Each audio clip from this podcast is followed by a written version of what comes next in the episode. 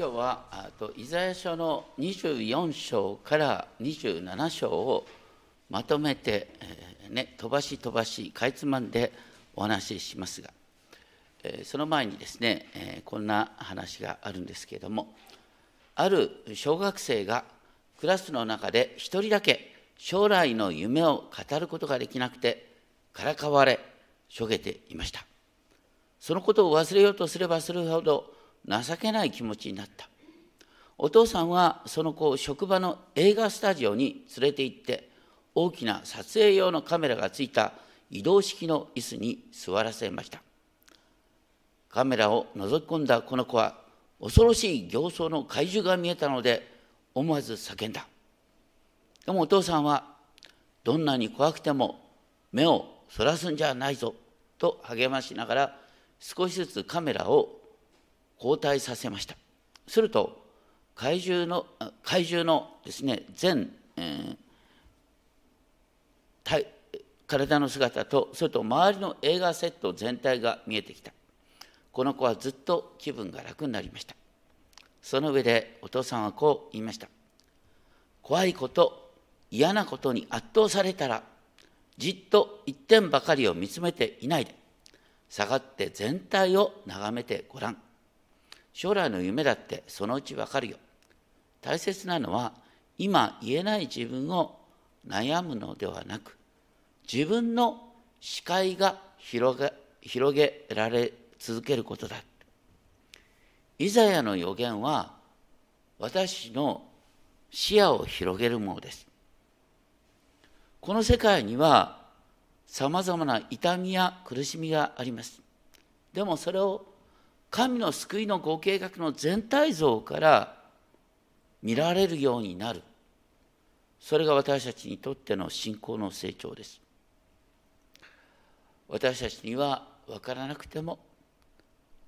私たちの主はこの歴史すべてを支配しておられ。る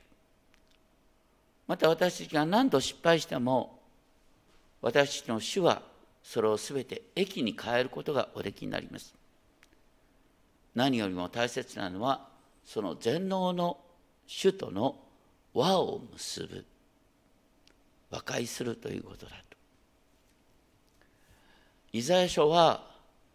本当に今やってるとかとてつもなく難しい。特に13章以降ですねもうなんでこんなに難しいんだ。いろいろとつまずきながらずっと来てるんですけれどもまず13章から23章で宣告っていう言葉で諸国民に対する神の裁きが記されていた。で24章から27章っていうのはそれらの総まとめ的な意味がある。この箇所を、ね、イザヤの黙示録と呼ぶ場合がある。新約の黙示録に対応するイザヤの黙示録。そこでは全世界に対する神の裁きを語っているようでありながらでも書いてあることの中心は神の裁きによって廃墟とされたエルサレムの姿と同時に主の御業で復興完成されるエルサレムの姿です。まず24章の1節から3節で全世界に対する神の厳しい裁きが書いてある。一節で「見よ。主は地を荒れ廃らせる」そして3節で「地はすっかり荒れ果てる」4節地は嘆き悲しみ衰える」「世界はしおれ衰える」「地の最も高貴な人たちもしおれる」とね。衰えるしおれるっていう言葉が繰り返される。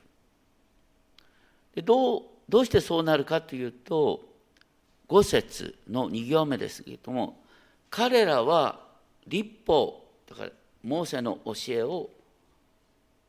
犯した。また背いた。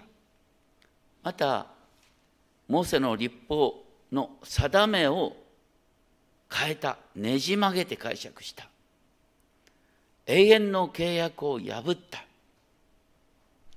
このモーセの教えを守るなら幸せになるっていうのにわざと自分で呪いを選ぶようなことをしてしまった。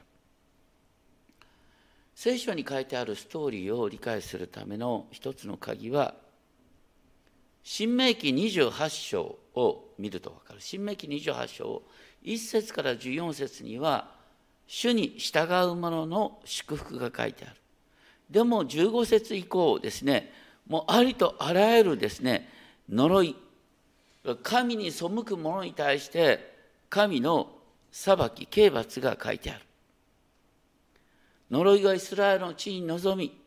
国が廃墟とされ民が飢え死にし異教徒の地に奴隷として引っ張っていかれるっていう警告が書いてあります。聖書に書いてあることはねあの神様があらかじめこういうことをしたらこうなるよっ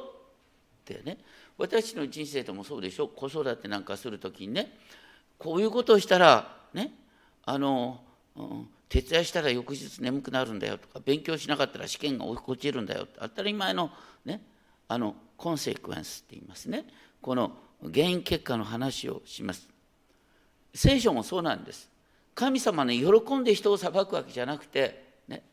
神様はあらかじめこういうことをしたらこうなるんだよっていうことを警告してた。その警告を神様は自分のご自分の言葉を曲げることができないからその通りイスラエルに実現したっていうことがここに書いてあるんです。でその結果として6節。それゆえ呪いは地を食い尽くしその地の住民は罰を受ける。それゆえ地の住民は減りわずかなものだけが残される。本当に多くの人が死んでしまいわずかな人だけが残される。その中に24章7節で「嘆き悲しむしおれる」っていう言葉が繰り返されながら本来喜びをもたらす新しいブドウ酒だって嘆き悲しむ。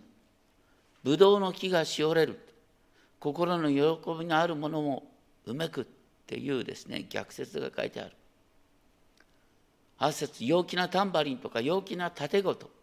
語呂合わせをしながらですねその音が止む。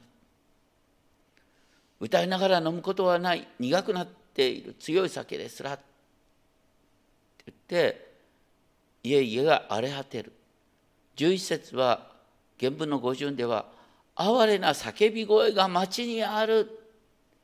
葡萄酒を求めてのものがすべての喜びが失せられそして地の楽しみが取り去られる。と言ってイスラエルが本当にひどい状態になるんだけどでも24章13節でこれは実は転換点なんですね。大地の真ん中で諸国民の民の間で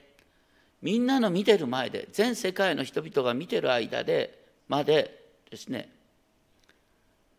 イスラエルのね落ち穂拾いのように残された実が集められていくの本当に少しか残ってないイスラエルの民から新しい世界が始まるんだということが書いてあります。そして24章14節から彼らは声を上げて喜び歌う。そして全世界で西でも東でも主の皆をあがめる。そしてなされる賛美は16節。地の果てから正しい方に誉れあれという褒め歌を私たちは聞く。だから全世界の人々は主は正しい方だ。イスラエルに対して正しく対処した。また同時に、ね、アブラハムの子孫は決して滅ぼすことなく一部を残してそこから新しいことを主はなさろうとしておられる。ということが見えてくるそして24章21節では、その日っていう言葉とともにですね、主は罰せられるっていう言葉が最初に出てくる。天では天の大軍を、これは、いや天天で罰せられる存在があるのかと思うんですが、考えてみたら、サタンっていうのは、ね、空中の権威を持つ支配者として、ね、天の軍勢を支配する面がある。それを主は裁かれる。また地では地の王たちを裁かれる。さらに彼らは牢獄に閉じ込められた何年か経った後に罰せられる。だから、サタンの勢力は最終的に罰せられるんだよということが繰り返されます。それと同時に、月は恥ずかしめを受け、太陽も恥を見る。中東の地ではですねあの太陽っていうのはあの暑すぎて困るっていうこともあるんですよ。太陽ないと困るんだけど。ね。ただ面白いのはこう太陽が暗くなるっていうのは裁きっていうよりこれは新しい世界の実現なんだっていうことが次に万軍の主はシオンの山。エルサレムで王となり栄光がその長老たちの前にあるからといって太陽が恥を見ることが救いになるっていう不思議な話なんです。実はこれをもとにですね黙示録で終わりの世界についてこう書いてある。都はこれを照らす太陽も月も必要としない。神の栄光が都を照らし、子羊が都の明かりだから。また神のしもべは神に仕え、三顔を仰ぎ見る。もはや夜がない。神である主が彼らを照らされるので、灯火の光も太陽の光もいない。彼らは世よ限りなく王として治める。実はね、このここに書いてある箇所を膨らませるっていうのが、イザヤの、あ間違えた、ヨハネの黙示録なんです。実はね新約に書いてあることはこのイザヤ書のこの部分を拡大していくんですよ。ね、ここのところでは長老が主の前に立つ。だけど私たちは新約の時代は私たちはキリストと共に王となる。そして神が私たちを照らしてくださる。太陽は眩しすぎることがない。主ご自身が私たちを照らしてくださる。多くの人はねいやクリスチャンになると死んでも天国に行けるんだよ。まあそれはいいんだけど、ね、あの本当に多くの人は早く死んで天国に行きたいと思ってイエス様は信じてんのかなって。早く死んで天国に行きたい。いやそれはさ死んだ時に天国に行きたいの。そうなんだけど。でもねそういう自分の都合で世界を見るんじゃなくて神様はこの世界を新しくしてくださるんだそういう観点から全世界の救いっていうことを考えながら聖書を読んでほしいと思うんですね。で25章をはじめでですね3行目あなたは遠い昔からの不思議なご計画を誠に真実に成し遂げられた。誠に真実にっていう言葉はヘブル語でねアーメンと同じ言葉なんです。本当に神様はご自身の言葉を曲げることなく実現する。聖書のストーリーは、ね、神が天と地を創造した。それが新しい天と地になる。神が人をエデンの園に生かした。そして、来るべき世界にはエデンの園の調和が回復するって書いてある。そのプロセス、その全体の不思議な救いのプロセスの中で、起きたことが何かという25章2節あなたはエルサレムを廃墟とされた何のためにエルサレムを廃墟としたかっていうと他国人の宮殿を町からなくすためだったどういうことかっていうとですねソロモンがエルサレム神殿を建ててエルサレムを豪華な素晴らしい町にした時にやってはならないことを同時にやったんです。何をやったかソロモンは700人の奥さんがいた話がある。ね、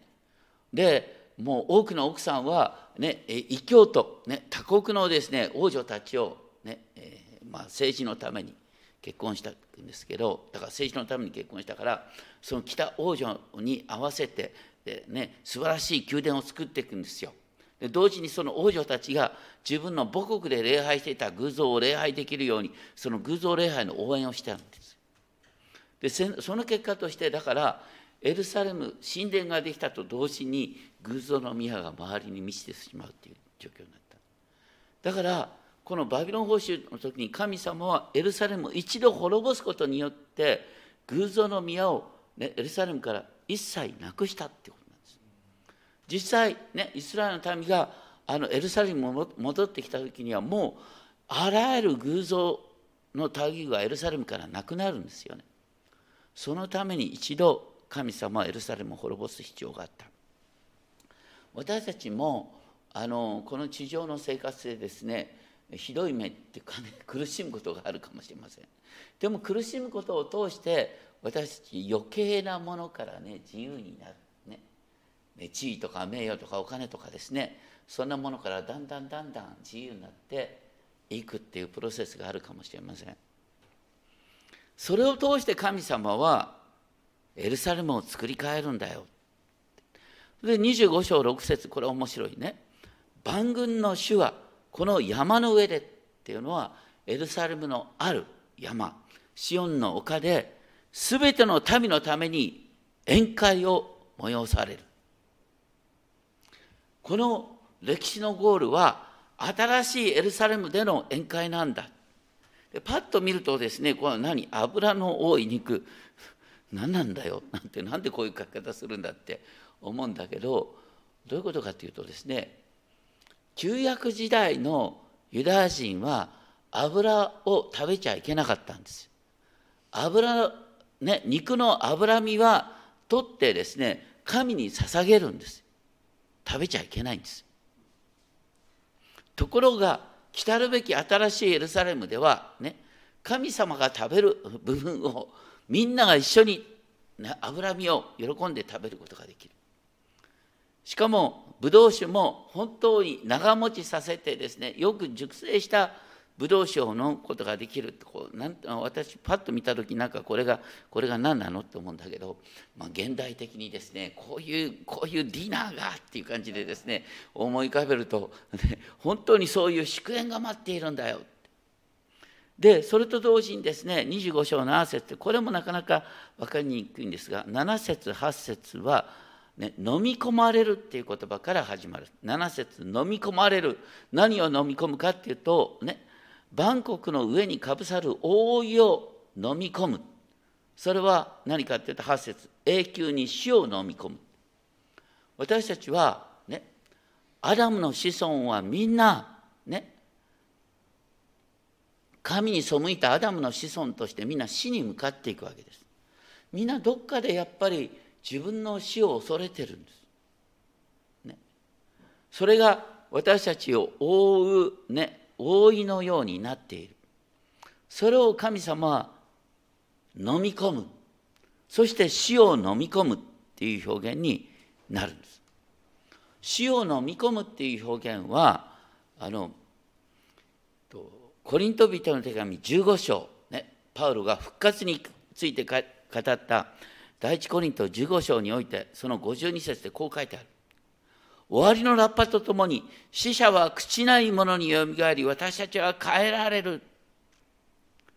私たちは変えられるんですよ。そう死ぬべきものがしない死ぬことのない体を切る。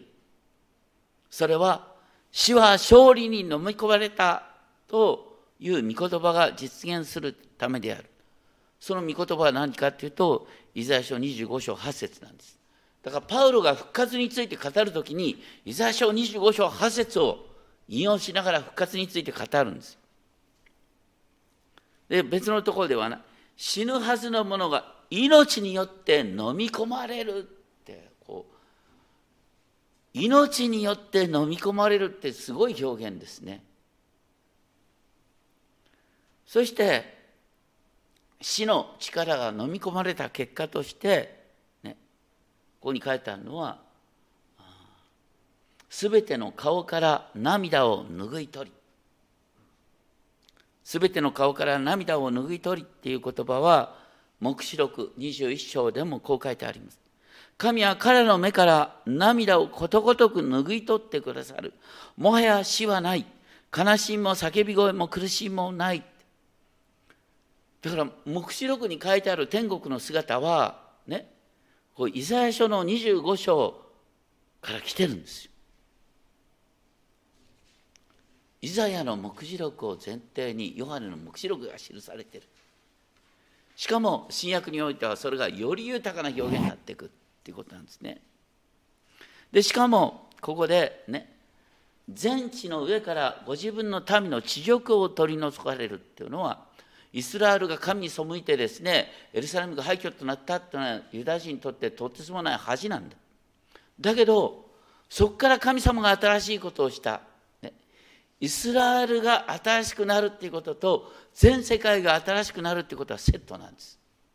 だから私たちは旧約でイスラエルの話を見るんです。イスラエルが新しくなることは全世界が新しくなることとセットなんだよっていうことなんですね。私たちは聖書を読むときに神がアブラハムと結んだ契約。アブラハムの子孫が全世界に広がって全世界を治めるんだっていうアブラハム契約の真実さから私たちは見る必要があります。そして25章9節はじめその日に言われる。見よこの方こそ私たちの神。私たちが待ち望んでいた方。この方が私たちを救ってくださる。この方こそ主私たちが待ち望んでいた方。見救いを楽しみ喜ぼう。これは本当に現代のねもうイエス様の現れを喜ぼうということとセットなんです。神の御子が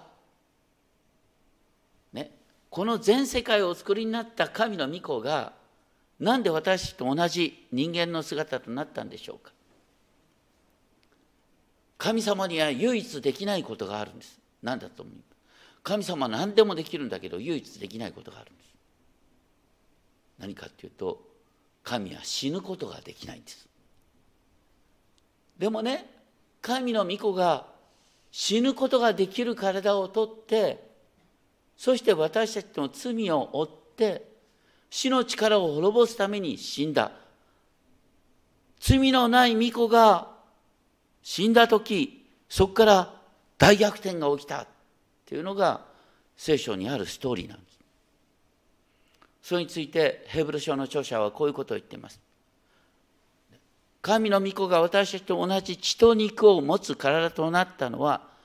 それはご自分の死によって死の力を持つ者、すなわち悪魔を無力化するためであって死の恐怖によって一生涯奴隷となっていた人々が解放されるためであった。ね、ここの中で多くの人が死の恐怖。で私たちは死の恐怖から解放されてる。イエス様につながることによって。キリストの降誕を死に対する勝利に結びつけて考えるっていうのがこうねイザヤ書から出てくる救いの話なんです。でそういう中で26章3節に飛びますが志の健康なものをあなたは全く平安のうちに守られると書いてあるんですが志っていうのはあの心の傾きっていうふうに、えー、傾きなんです。私たちの心がどっちに傾くかねいろいろと私たちふわふわと傾くところがあるよね、えーあの心が揺れるのは全然問題ないんです。でも揺れる方向が大切なんです。かつて、ね、神様がノアの時に大洪水で世界を滅ぼした。それはどうしたかっていうと人々の心はいつも悪に傾く。悪に傾くのをご覧になって神様は裁いた。そういった私たちに求められたのがいつでもどこでも私たちの心が、ね、神様に向かう。いつでもどこでも困るたびに神様どうしましょう？助けてとか言いながら、ね、祈りながら生きるものは志の健康なものなんです。ね、この世的にはさ神に頼らなきゃ何もできないなんていうのは弱っちいものなんだけどそれそれを聖書では志の健康なものと呼んでくれる。そうするものを主はな全く平安のうちに守ってくださる。全く平安というのはヘブル語でシャローム、シャロームってシャロームが繰り返される。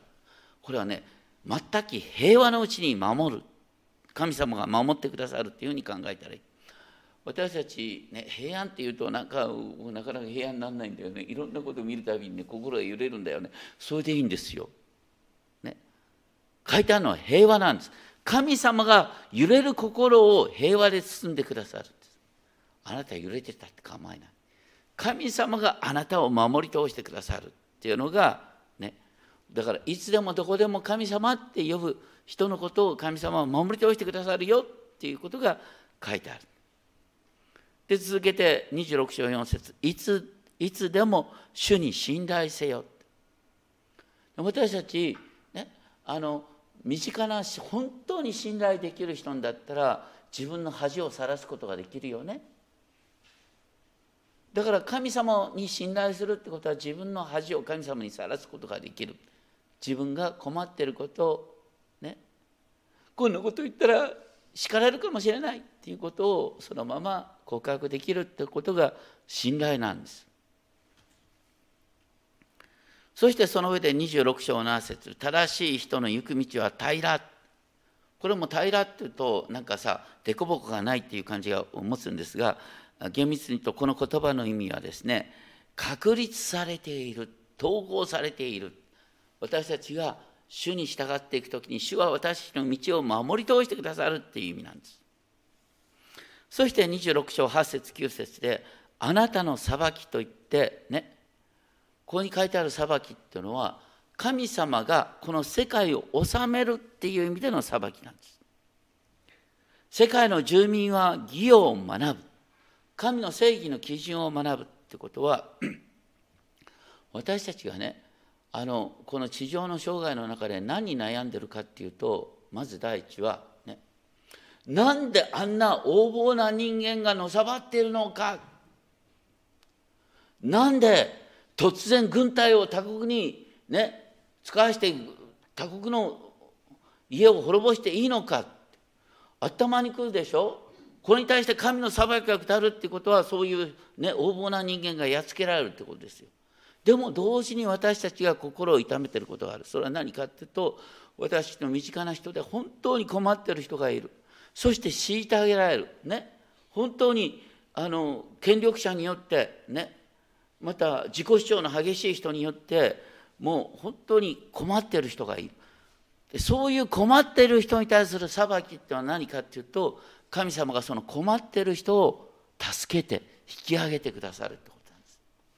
だからね旧約から見える神の裁きってのは私にとっての救いなんです福音なんです。ね、私たちはもうこんなやつは本当にいなくなってほしいっていう人を神様はいなくしてくださってこんな人本当に神様はどうしてこんなひどい目に遭ってるんですかっていう人を助けてくださるこれが神の正義裁きなんですでも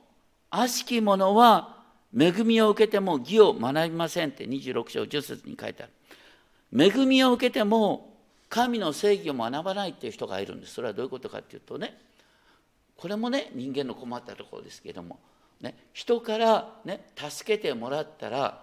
ね、いや私がねこうこういうふうに言葉巧みにこの人を動かしたんだよなんてねずうしい人がたまにいるんだよ。で恵みをもらうたびにですね得意になっていく人間がいる。そういうのは困るよね。そうじゃなくて本当に神様はそう悪しき者は恵みを受けても神の正義を学ばないってのはそういうことなんです。で彼らは神のあなたの御手が挙げられても裁きの御手が挙げられても見ようとはしない。そういう人はどうなるかという26章11節。これはこんなふうに訳した方がいいと思う。26章11節の終わりは、ね「誠に火が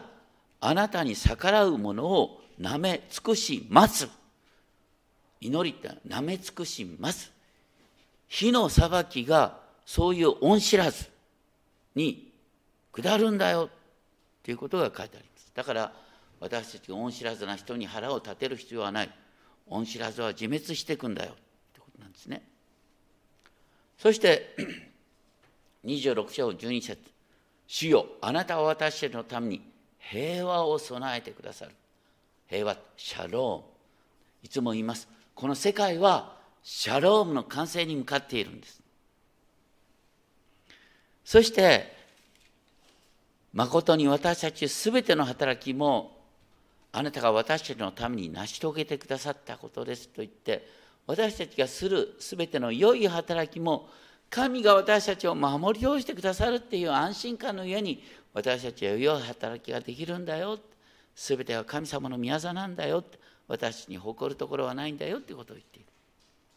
そういう中で26章の13節14節聖書の中には、ね、全ての人がよみがえってある人は永遠の裁きにある人は永遠の祝福にっていう書き方があるんですけどもここのところでね悪い人間は生き返らないって書いてあるどういう意味で悪い人間は生き返らないって書いてあるかっていうと、ね、あの当時、えエジプトではね死んだ王様をミイラにする。だから王様は死んでないんだっていう感じを見せようとする。日本でもねあのついこの前までね日本人が一番恐れるのは何かって「たたりたたりじゃ!」とか言ってですねこのあの強い人間が死んだらですねこの強い人間たたりたたることがないようにね丁重に葬らなければそれでえらい、ね、葬儀が一緒に豪華になってくるんですけどもねたたられないためにってだからここで言ってることはねたたりなんかないんだよってね死んだ人間はねもう何も力発揮できないんだよっていうのがここに書いてあることなんだ。から皆さん、ね、クリスチャンはたたりを恐れる必要はありません。そういう意味でここねあの死人はよみがえらないってそういう意味で言ってるんです。でも一方でね、えー、26章の16節から18節までですねイスラエルの歴史を振り返りながらその終わり18節の終わりでねイスラエルの民は救いを地にもたらすことができなかった。ね、世界の住民はもう生まれてきません。新しく生まれさせることはできなかった。でも、ね、19節あなたの死人は生き返り、私の屍はよみがえるっていうことは、ね、あなたの死人、これがいいね。神につながった死人は生き返るんです。神につながった屍はよみがえるんです。なぜなら、ね、私たちは私の主は永遠に生きてる方だ永遠に生きてる方につながることによって私たちは永遠に喜びのうちに生きることができる。さめよ喜び歌え土の塵の中にとどまるものよと言って復活賛美が出てくるんです。旧約の中でこれほど明確に復活について語ってる箇所はないんです。それがイザヤ書の面白さです。ね、で新約になったら復活があの、ね、旧約の場合はあの約束の地を治めるっていうことがテーマだからあんまり復活が出てこない。でも新約の時代私たちはもう不条理に満ちた世界に使わされる。ね、で不条理に満ちた死を遂げる人もそういう人に対して主の復活が私たちの慰めになると書いてある。でもう時間なので終わりますが27章のところで、ね、主はそのそれを見守るものとなって27章4節私にもう憤りはない」と言ってかつて、ね、旧約の時代神様はですね不あの不法あのエルサレムが廃墟になるままに任せたっていうことがあったんだけど茨とウドロが生えてきたってそれを神様焼き払う。神様は新しくするんだと言ってね。そしてなお神様に信頼したければ一つのことを心がけなさいと言って今日のテーマね。あの27章の5節。神に頼りたかったら私と輪を結ぶがよい。輪を私と結ぶがよいと面白い言葉の繰り返しですね。神と輪を結ぶっていうのはイエス様が私たちのために死んでくださったそのイエス様にすがるということであり示された罪を告白するということであり神との平和の中に生きるということですでそういう中で27章7節ですねかつてイスラエルをね撃ったバビロンとかあのアシリアっていうことは地上から消えてなくなったけどでもイスラエルの民は残ってるでしょ？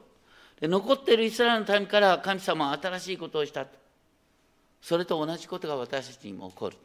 私たちはこの地上でいろいろと失敗をしてですね一瞬自分がいなくなってしまうように思えることがあるかもしれないけど最後の言葉は27章の12節。神様は、ね、穀物の方を打ち落とすというのはこれは脱穀収穫の作業ですねその時に一人一人を拾い上げてくださる、ね、神様はここにいらっしゃる一人一人を拾い上げてくださるんですよ。たとえ私たちがアッシリアとかエジプトで奴隷状態になっているように見えても神様は拾い上げて救い上げてくださるってことですね。私たちの救いとは今ここで首都の平和を保つ。首都の平和を保っているものは主を守り通すことができるんだよ。ね、私たちはねあの平和の主と和解するんです。大切なのは、私たちの創造主はシャロームを作る方。平和を作る方。平和の創造主と私たちつながることによって、私たちがこの世界に平和をもたらすものとなる。私たちはね、何度も失敗するんだけど、平和の創造主が私のうちに住んでくださって、私たちはこの世界に平和を広げることができる。だから大切なのはいつでもどこでも神との平和のうちに生きることなんだよってこの後賛美する曲ですねあの有名なあのクリスマスの賛美歌ですけれどもあの2番目の歌詞で「悪魔の人やを」って人やってのは一つの矢じゃないんだよな。人やってのは牢獄。悪魔の牢獄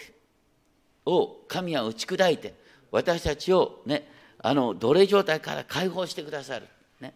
最後の歌詞は平和の君。平和の君なるイエス様を迎える。そして平和の君が私のうちに住んでくださって結果として私たちが平和を広げるものとなるんだっていうことを覚えながら後で歌っていただきたいと思いますが、まあ、とにかく、ね、シャローム神とのシャロームが全世界のシャロームにつながるんだよってことを覚えたいと思います。お祈りをします。天皇お父様、本当にあなたの平和が私たちを通してこの地に広がる。そのことを覚え感謝します。どうかいつでもどこでも神との和解の中に生きることができますように。そして神様はこの世界を作り変えてくださる。そのためにまず私たちを作り変えてくださる。その和解の福音にすがりながら生きることができますように尊き主イエス・キリストの皆によってお祈りします。アーメン